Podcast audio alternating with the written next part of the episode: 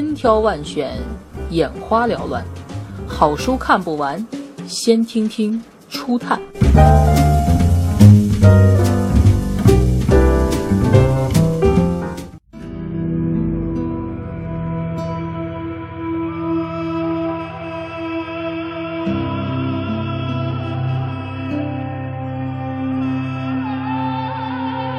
牧羊少年奇幻之旅。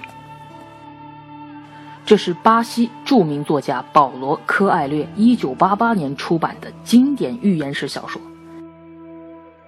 小说运用富含哲理和诗意的语言，讲述了牧羊少年圣地亚哥追寻宝藏的奇幻冒险故事，内容涉及宗教、魔法、神秘传说，带有奇幻色彩，又极具启发性和励志意义。小说的主人公圣地亚哥曾在一所神学院待到十六岁，他的父母希望他当一名神父，成为普通家庭的骄傲。但在圣地亚哥心里，父母就像羊群一般，一生只为吃喝忙碌，而他的梦想是去云游四方。于是，他成为了一个牧羊人，这与大多数人的选择相反。比如书中卖爆米花的小贩，也曾梦想云游四方，但他最终选择的是年复一年的攒钱，并且觉得卖爆米花比牧羊似乎更有地位。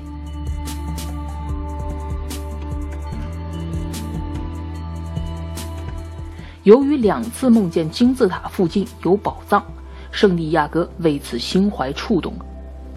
在一次牧羊中。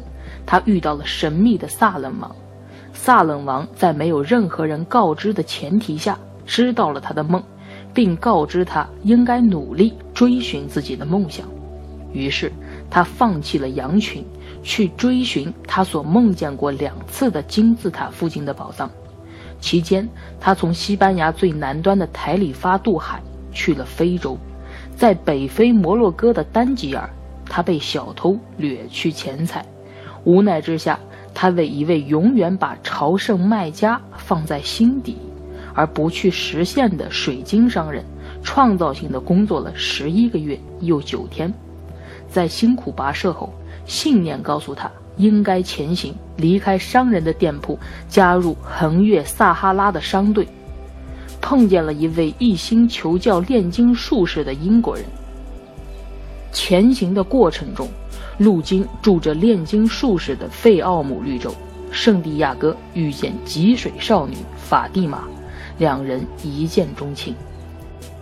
商队因部落战争而停滞，圣地亚哥预言了军队对绿洲的突袭，被聘为绿洲参事，而炼金术士决定帮助他重新踏上寻宝之路。途中，二人被军队所掳。炼金术士以神之力脱逃了军队的杀戮，并为圣地亚哥赢得三天活命的时间。军队要求圣地亚哥也表现神之力，否则要其性命。少年在与沙漠、风与太阳的对话中接触了天地之心，也如愿脱逃。圣地亚哥到了吉萨，见识了金字塔的壮美。部族战争的难民又一次夺去了他的金子，同时讥笑他说自己也重复做过这样的梦，然而都是骗人的。少年从难民的嘴中豁然了解到，宝藏就在少年曾经做梦的那座废弃教堂里。于是日夜前往，终于在信念的带领下找到了宝藏。每个人的寻梦过程，都是以新手的运气为开端，又总以对远征者的考验收尾。如果你真心想要做成一件事，那么全力以赴、心无旁碍的去实践吧，全世界都会帮助你。而使梦想无法成真的，也只有一样东西，那就是担心失败的你自己。